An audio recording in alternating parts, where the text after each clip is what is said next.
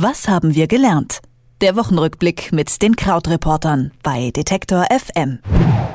Anfang des Monats hatte die britische Premierministerin noch alles im Griff.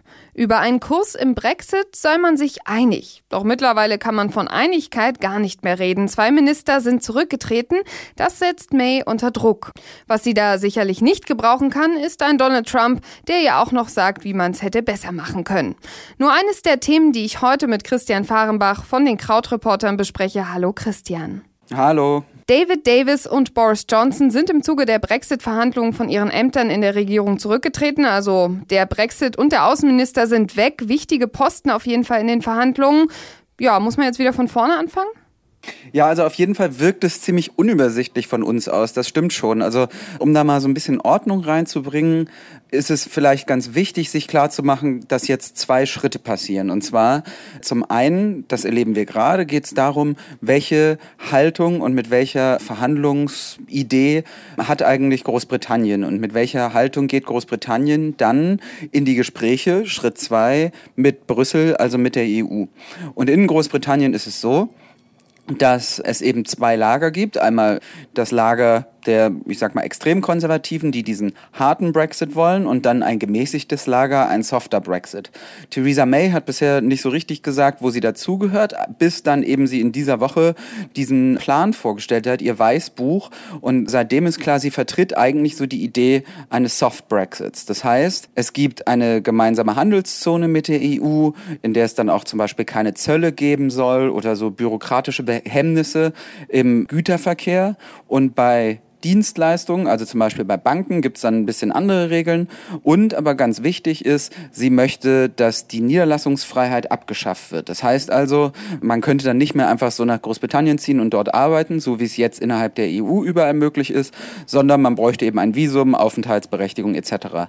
Klingt also für Großbritannien natürlich ziemlich gut, weil es sagt, wir nehmen mal alle Vorteile aus der wirtschaftlichen Zusammenarbeit, aber wir halten uns diejenigen Ausländer, die wir nicht wollen, von, aus der EU vom Leib. Trotzdem sagt jetzt aber dieses Lager der Hard Brexiteers, uns ist uns trotzdem noch zu viel Anbiederung an die EU und eigentlich möchten wir lieber alle Verbindungen komplett kappen, koste es was es wolle sozusagen wirtschaftlich, äh, egal ob dabei dann die Handelszone über Bord geht oder nicht. Das ist die Meinung zum Beispiel von Davis und von Boris Johnson, deshalb sind sie zurückgetreten.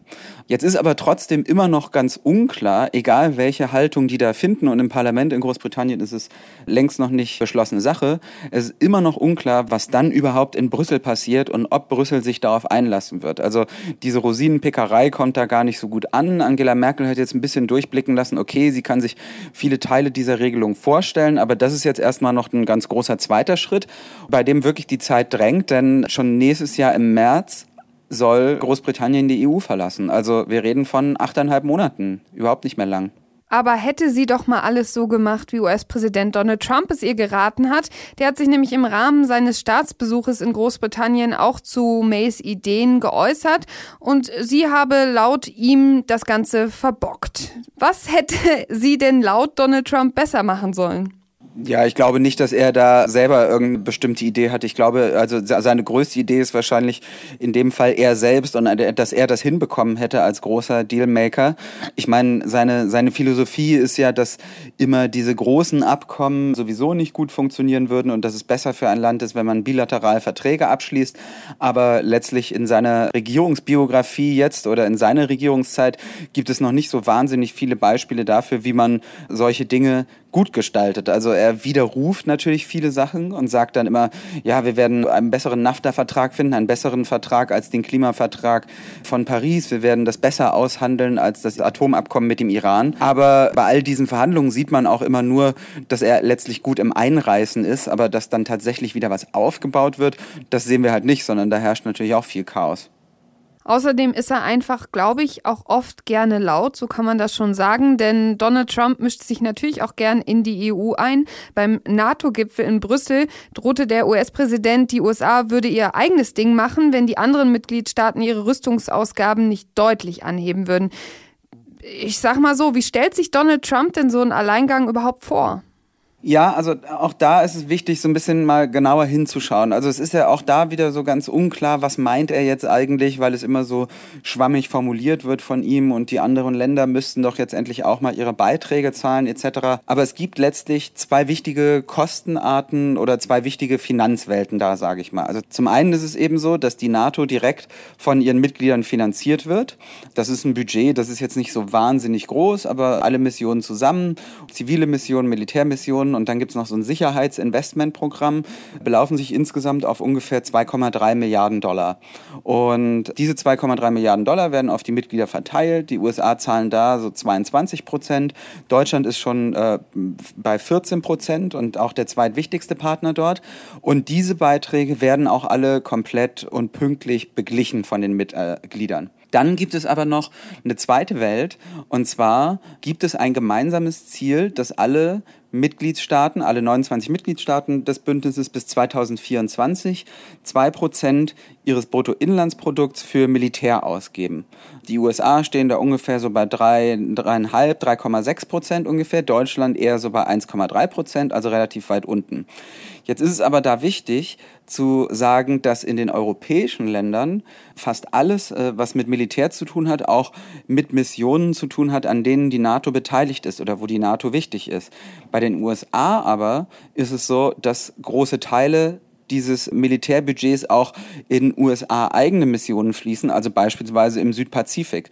Das heißt also, wenn äh, es ist gar nicht so ganz lauter, wenn er da argumentiert, naja, die USA stecken so viel Geld in die NATO, denn dieses Geld ist gar nicht für NATO-Missionen vorgesehen. Trotzdem sagt er jetzt, ja, Europa lässt sich auf Kosten der USA beschützen und hat da sehr rumgepoltert, aber am Ende hat er ja dann auch gesagt, okay, er bekennt sich zu NATO und so weiter. Also das ist dann auch immer alles nicht klar, was genau was will, außer eben dass es den Eindruck hat, okay, NATO als das große Bündnis der westlichen Welt, was gegen Russland steht, dass das halt weiter geschwächt werden soll. Und das ist vielleicht das Auffälligste davon, dass er möglicherweise als äh, möglicherweise ja Richtung Russland da arbeitet ja, das wird man jetzt dann sehen an dem, äh, was bei dem Treffen mit Wladimir Putin rauskommt, obwohl da ja eine viel größere Geheimhaltung vereinbart wurde. Tja, manchmal könnte man auf die Idee kommen, dass er hauptsächlich einfach nur laut sein möchte. Ein Thema, wo ich das Gefühl habe, dass es eher nicht laut abläuft, sondern eher so im Stillen passiert, ist, dass Lehrer in den Sommerferien frei haben, aber nicht ganz freiwillig. Denn rund 5000 Lehrkräfte werden in Deutschland für die Zeit der Sommerferien entlassen. Allein in Baden-Württemberg spart man sich so 12 Millionen Euro im Jahr. Aber was bedeutet das denn eben für die Lehrerinnen und Lehrer? Naja, das heißt für die Lehrerinnen und Lehrer, dass die wie jeder andere Arbeitssuchende auch oder Arbeitslose auch aufs Arbeitsamt müssen und dann halt in den Sommerferien dann da sich als arbeitslos melden müssen, ihre Ansprüche geltend machen müssen. Und was natürlich ein bisschen unlogisch oder auch ungerecht ist in dem Moment, in dem schon klar ist, dass die nach den Sommerferien wieder angestellt werden. Und diese, ja, dass dadurch einfach Zeit verloren geht und auch Energie verloren geht. Ganz abgesehen davon, dass es natürlich einfach eine ungehörige Art ist, Geld zu sparen, denn ja, die Länder machen das ja, um diese sechs Wochen den, den Lehrern nicht bezahlen zu müssen. Hauptsächlich geht es dabei um Vertretungslehrer im Angestelltenverhältnis, aber trotzdem ist es so, dass eine Zeit, die eigentlich zur Erholung vorgesehen ist für die Lehrer oder zur Vorbereitung, dann nicht dafür genutzt werden kann. Und ja, es ist so, wie du sagst, es ist eigentlich so ein Thema, was untergeht, aber gerade in äh, südlichen Bundesländern ist das gang und gäbe, dass es so gemacht wird. Aus Unzufriedenheit mit Theresa Mays Brexit-Kurs sind Boris Johnson und David Davis von ihren Ämtern zurückgetreten und Donald Trump hat mit seinen Drohungen beim NATO-Gipfel für Chaos gesorgt.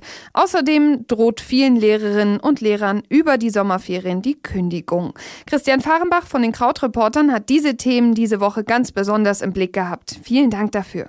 Ja, ich danke auch. Nächstes Mal wieder was Fröhlicheres vielleicht. Was haben wir gelernt? Der Wochenrückblick mit den Krautreportern bei Detektor FM.